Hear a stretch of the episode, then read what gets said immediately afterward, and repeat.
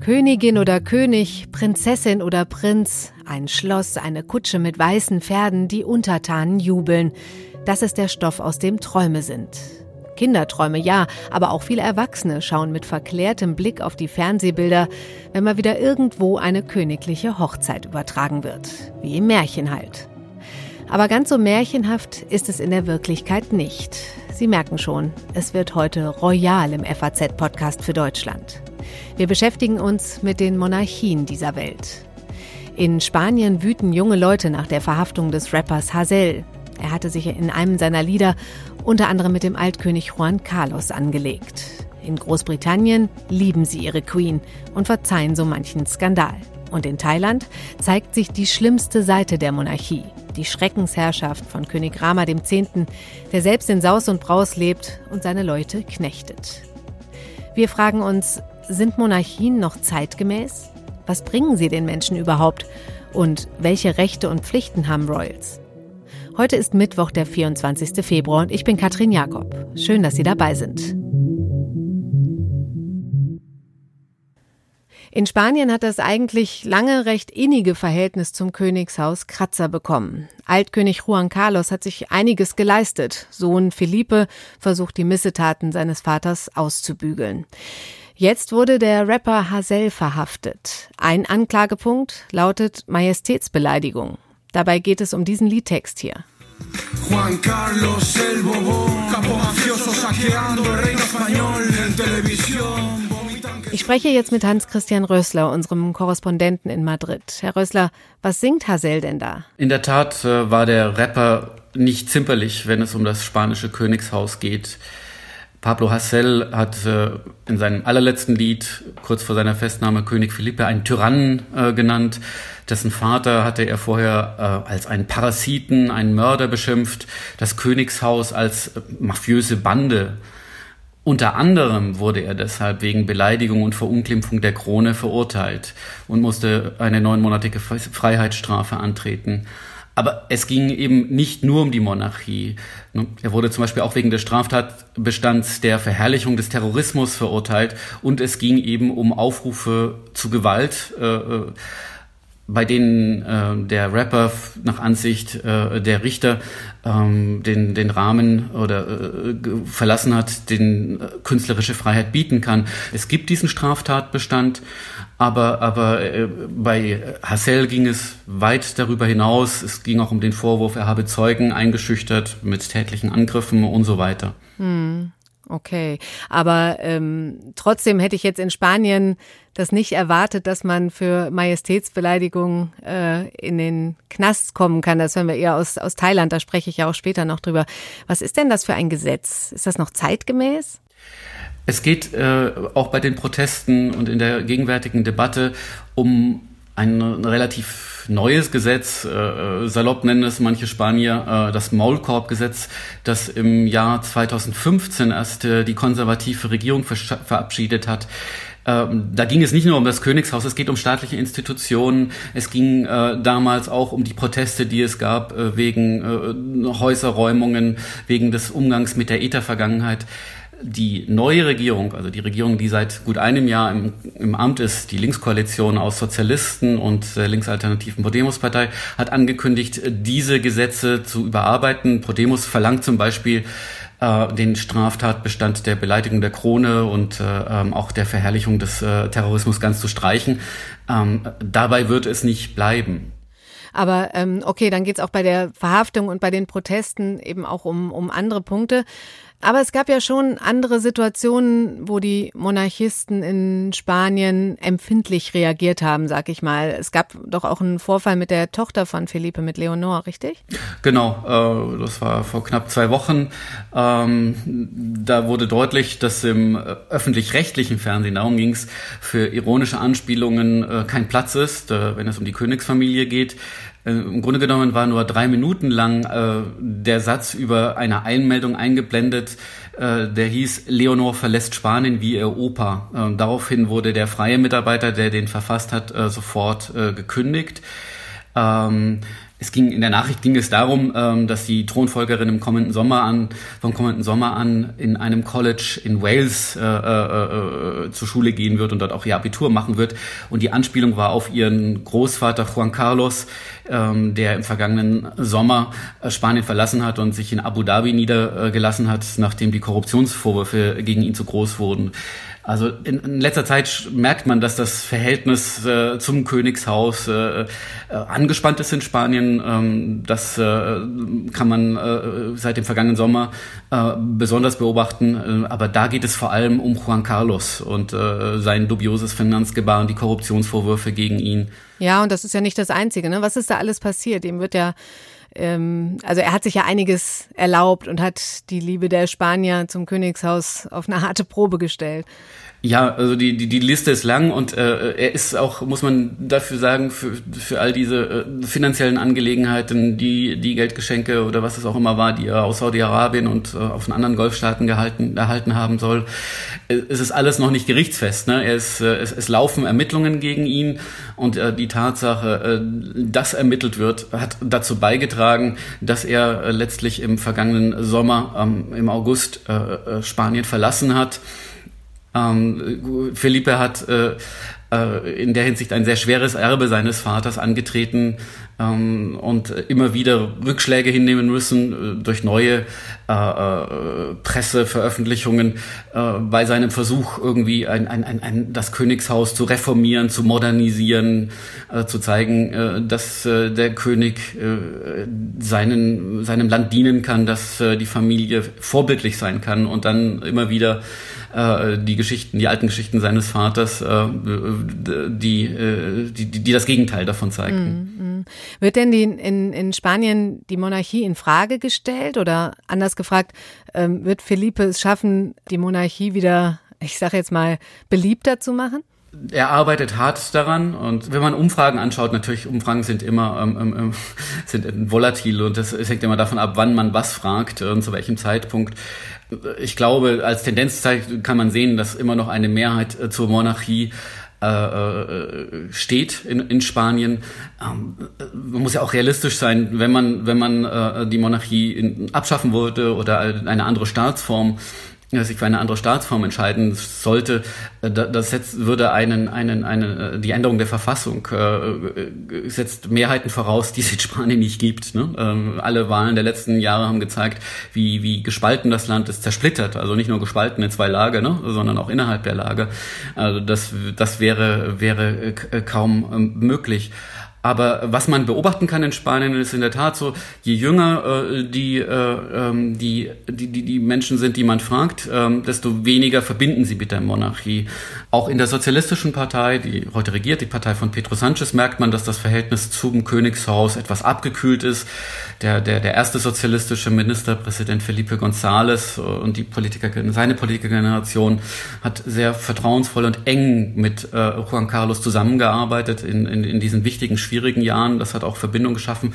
So, so eine enge Verbindung besteht nicht mehr ähm, äh, zwischen Sanchez und, und äh, äh, ähm, Felipe, aber auch ein, Funkt, ein funktionierendes, äh, eine funktionierende Arbeitsbeziehung, wie der schwierige Sommer im letzten Jahr gezeigt hat, als es darum ging, dass äh, Juan Carlos Spanien verlassen hat, ne, um, um die Monarchie und so weiter nicht stärker zu belasten. Ja, ja. Also kann man vielleicht so zusammenfassen, dass die spanische Monarchie in so einer Art Zwischenstadium ist zwischen wichtiger Stütze und bei den Jüngeren dann vielleicht doch Auslaufmodell. Äh, ja, also äh, klar, es, das, das, das gesamte politische äh, System wird vor allem von Linken und von, von, von katalanischen Separatisten in Frage gestellt. Auch das ist nicht, nichts völlig Neues und da gehört natürlich auch die, die, die Monarchie dazu. Es wird zurzeit viel über, über die Demokratie äh, diskutiert, ob Spanien eine wirkliche Demokratie ist. Da geht es eher wieder um den, den, den Katalonien-Konflikt und weniger um die Monarchie, was man da reformieren muss. Und äh, neu ist halt, äh, dass äh, solche Kritik auch, äh, wie soll ich sagen, mitten aus der Regierung komme, ne? Äh, vom Juniorpartner der Koalition, von Pablo Iglesias, äh, dem stellvertretenden äh, ähm, Ministerpräsidenten, der über die Monarchie gesagt hat, dass er davon, dass er erwartet, dass, äh, dass, dass, dass sie eher ein Auslaufmodell ist, ne? Und dass die jungen Spanier sich da schon drum kümmern werden. Also äh, auch das gehört in eine größere Debatte und es ist nicht nur eine Debatte, in der es um die Frage geht, Demokrat, äh, Monarchie oder Republik, äh, ne? aber es ist ein Teil davon, weil das, weil es natürlich der Staatschef in Spanien ist, ist eben ein, ein der König. Äh, und kein, kein, kein Staats- oder Bundespräsident wie bei uns. Herr Rösler, vielen Dank für das Gespräch. Gerne. Bevor wir auf weitere Beispiele zu sprechen kommen, geliebte Monarchien und weniger geliebte, möchte ich jetzt erstmal wissen, wie viele Königshäuser es denn überhaupt noch gibt auf der Welt. Und das frage ich meinen Kollegen Peter Philipp Schmidt. Er ist Politikredakteur und kennt sich in der Königsszene sehr gut aus. Herr Schmidt, ähm, ja, wie ist das denn? Wie viele Monarchien gibt es noch? Ja, das ist eine gute Frage. Also ganz genau kann ich es nicht, nicht beantworten. Allerdings äh, ist es natürlich auch ein Unterschied, ob man jetzt von regierenden Königshäusern spricht ähm, oder äh, auch äh, natürlich in Deutschland gibt es ja keinen König mehr in dem Sinne oder zum Beispiel auch in Brasilien gab es ja mal einen Kaiser.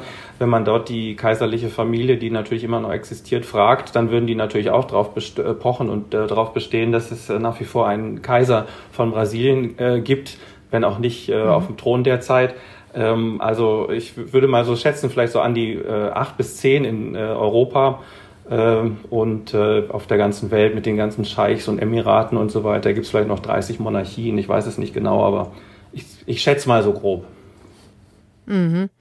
Ähm, bei mir schwankt da immer so eine Mischung aus, ich sag mal, Faszination, aber auch Verwunderung mit. Ähm, sind Monarchien in Ihren Augen noch zeitgemäß? Ich glaube, da muss man, muss man schon große Unterschiede machen. Also es gibt ja ganz unterschiedliche Monarchien. Wenn man jetzt, äh, ich sag mal, den Blick jetzt richtet in die Ferne, der Sultan von Brunei zum Beispiel ähm, auf, Borneo, ähm, das ist natürlich was ganz anderes, als wenn man jetzt den Blick nach Großbritannien ins Vereinigte Königreich richtet. Der Sultan von Brunei, der in dem Land äh, gibt es die Scharia, da gibt es keine Menschen- und Bürgerrechte, der herrscht im Grunde wie ein mhm. Absolutist. Äh, das kennen wir schon hier sehr lange nicht mehr. Oder wir schauen jetzt, oder man kann auch nach Dubai zum Beispiel schauen. Der Emir von Dubai, da ist ja gerade durch die Presse gegangen, der angeblich seine Tochter Latifa ja äh, in Gefangenschaft hält äh, und sie hat entführen lassen. Äh, das kann man natürlich gar nicht vergleichen mit den Monarchien hier in Europa. Ich würde sagen, in der Form, wie es jetzt zum Beispiel in, in den skandinavischen Ländern gehandhabt wird, diese konstitutionellen Monarchien oder auch in Spanien oder in Großbritannien, ist es durchaus zeitgemäß. Es kommt immer natürlich darauf an, Könige und Königinnen müssen wohl gelitten sein im Volk. Und solange sie das sind, sind sie auch zeitgemäß. Oder können sie auch zeitgemäß sein. Mhm. Ja, da, da kommen wir schon äh, zu dem britischen Königshaus. Ähm, das kann man ja, glaube ich, mit Fug und Recht behaupten, dass das eine sehr beliebte Monarchie ist. Da sitzen die Royals ja ziemlich fest im Sattel, oder? Ja, also das hängt natürlich ganz stark zusammen mit äh, Elisabeth II. Es gibt kaum noch jemanden im Vereinigten Königreich, der eine Zeit kennt ohne sie. Sie ist im 70. Jahr ihrer äh, Thronbesteigung äh, und äh, das ist natürlich was ganz Besonderes. Sie hat Beliebtheitswerte, die immer so bis zu 75 Prozent eigentlich, also zwei Drittel der Briten stehen eigentlich grundsätzlich fest hinter der Monarchin. Wie sich das entwickelt, kann man natürlich äh, nicht sagen. Ähm, die Monarchin selber ist unglaublich äh, pflichtbewusst, sie ist unglaublich arbeitsam und das schätzen die Menschen natürlich auch und das wissen sie auch und die Familie dahinter, sie nennt sich ja selber gern die Firma, also das ist ein Begriff, den der mhm. Mann von Königin Elisabeth mal geprägt hat. Die Firma arbeitet sehr hart für das Geld, was sie bekommt oder auch was, was ihnen dadurch auch natürlich zusteht.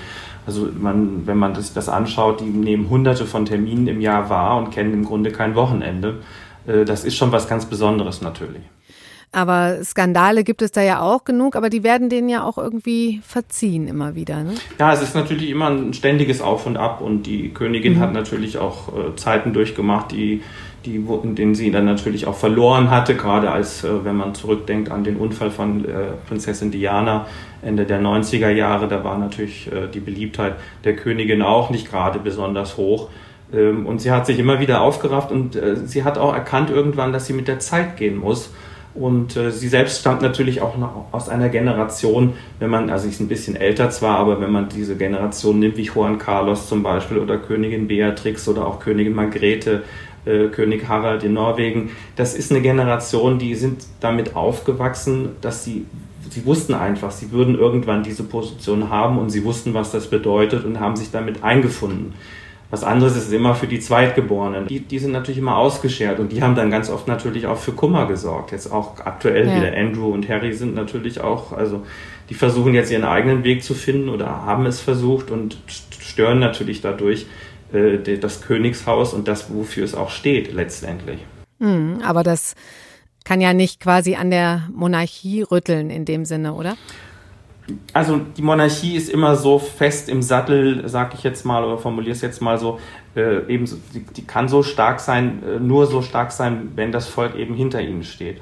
Und das bedeutet, mhm. es muss eben äh, vereinen, versöhnen zum Beispiel in bestimmten Zeiten, in Krisensituationen muss es da sein, es muss sich kümmern, wenn die Monarchien äh, oder die Monarchen dem Volk das Gefühl vermitteln, dass sie nicht mehr ihren Job gut machen, äh, wie es zum Beispiel Juan Carlos äh, am Ende seiner Amtszeit gemacht hat, ja, dann ist, steht das alles ganz plötzlich auf sehr, sehr wackeligen Füßen. Also je abgehobener äh, ein, ein Königshaus auftritt, äh, desto schneller kann, kann, es auch sein, dass es dann mit zu Ende geht.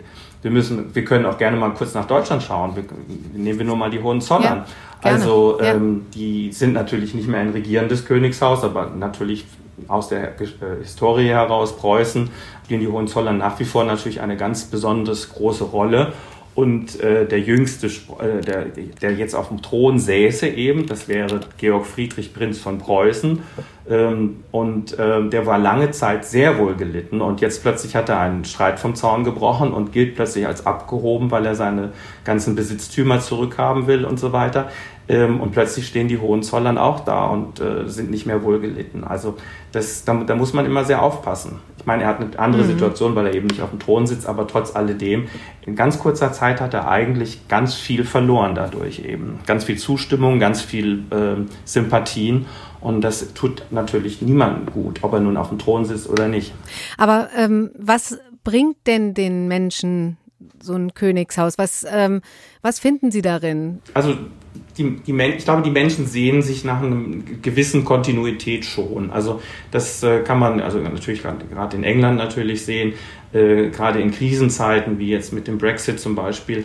Äh, da ist eine Person, die schon so lange da ist und so eine Sicherheit gibt und so ein Gefühl der Sicherheit auch ausstrahlt, kann schon was ganz Besonderes sein.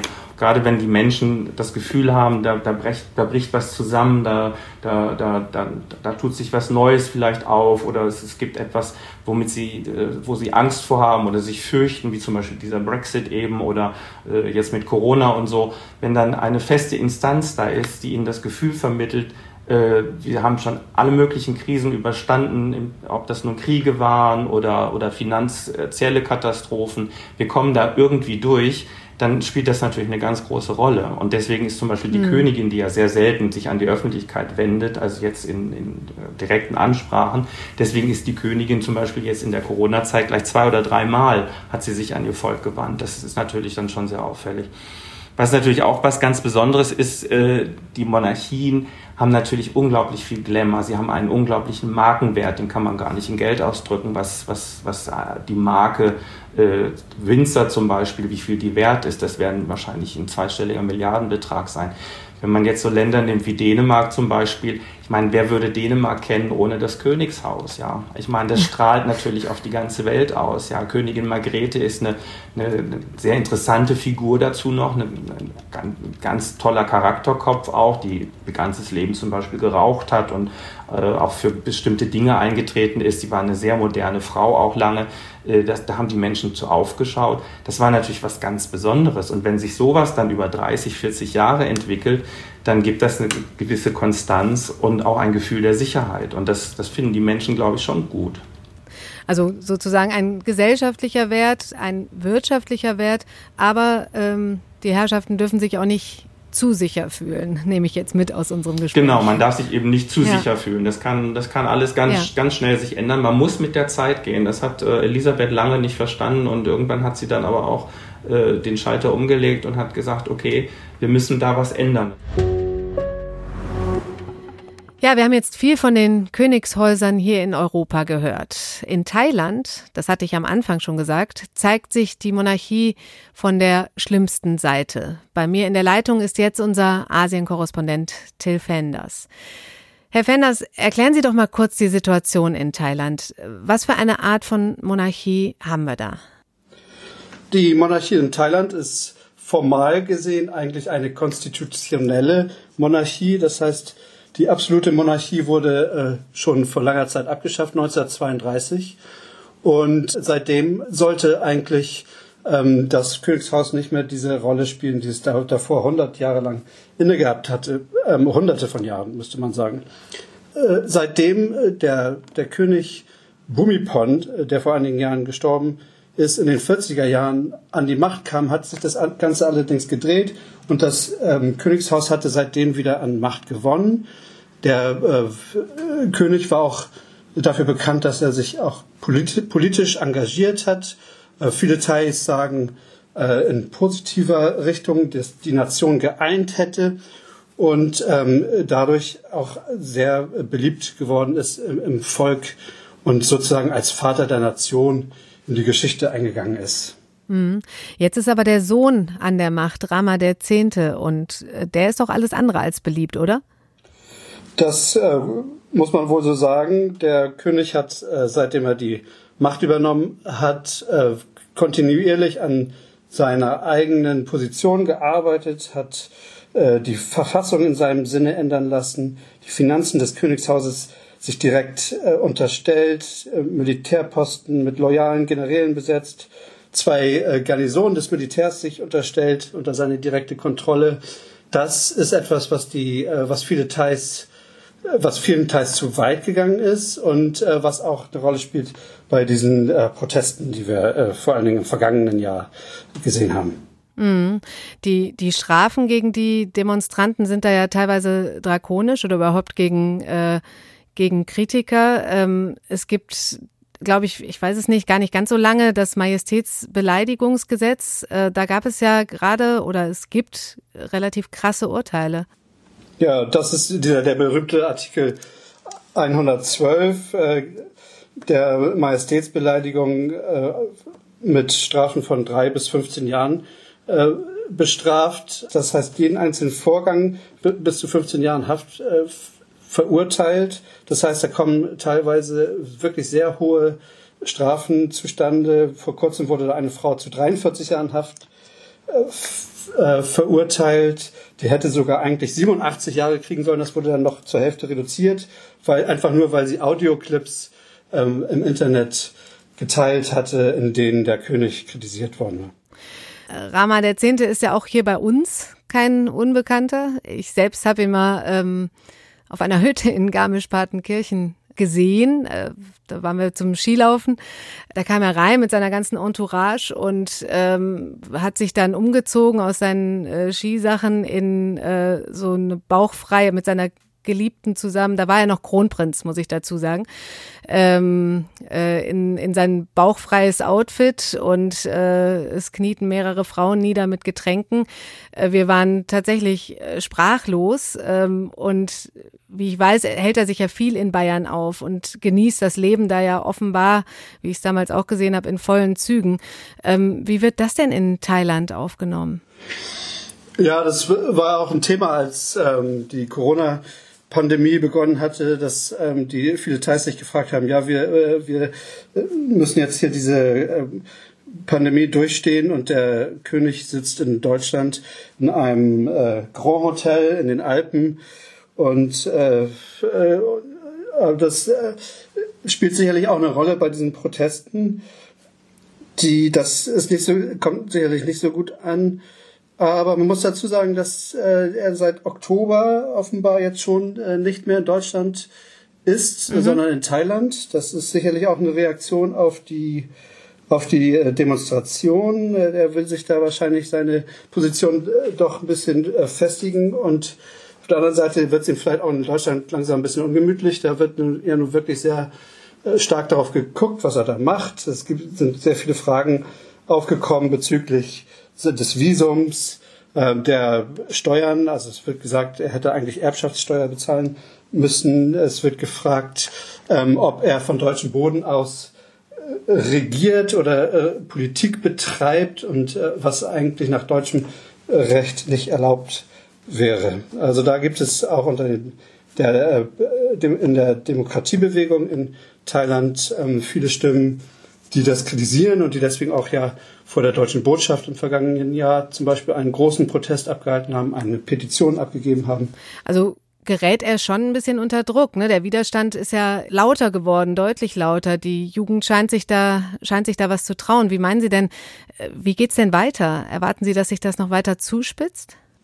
Naja, das war ja ein absoluter Tabubruch, dass sich die Demonstranten im vergangenen Jahr angefangen haben, äh, gegen äh, auch, auch Kritik an dem Königshaus zu üben. Das gab es vorher so nicht und das hat auch viele andere teils verschreckt. Aber auf Dauer ist die Frage, wer da am, am längeren Hebel sitzt, denn es ist letzten Endes nicht nur das Königshaus in Thailand, das die Macht ausübt, sondern vor allen Dingen ist ja seit dem Putsch 2014 eine Militärregierung an der Macht.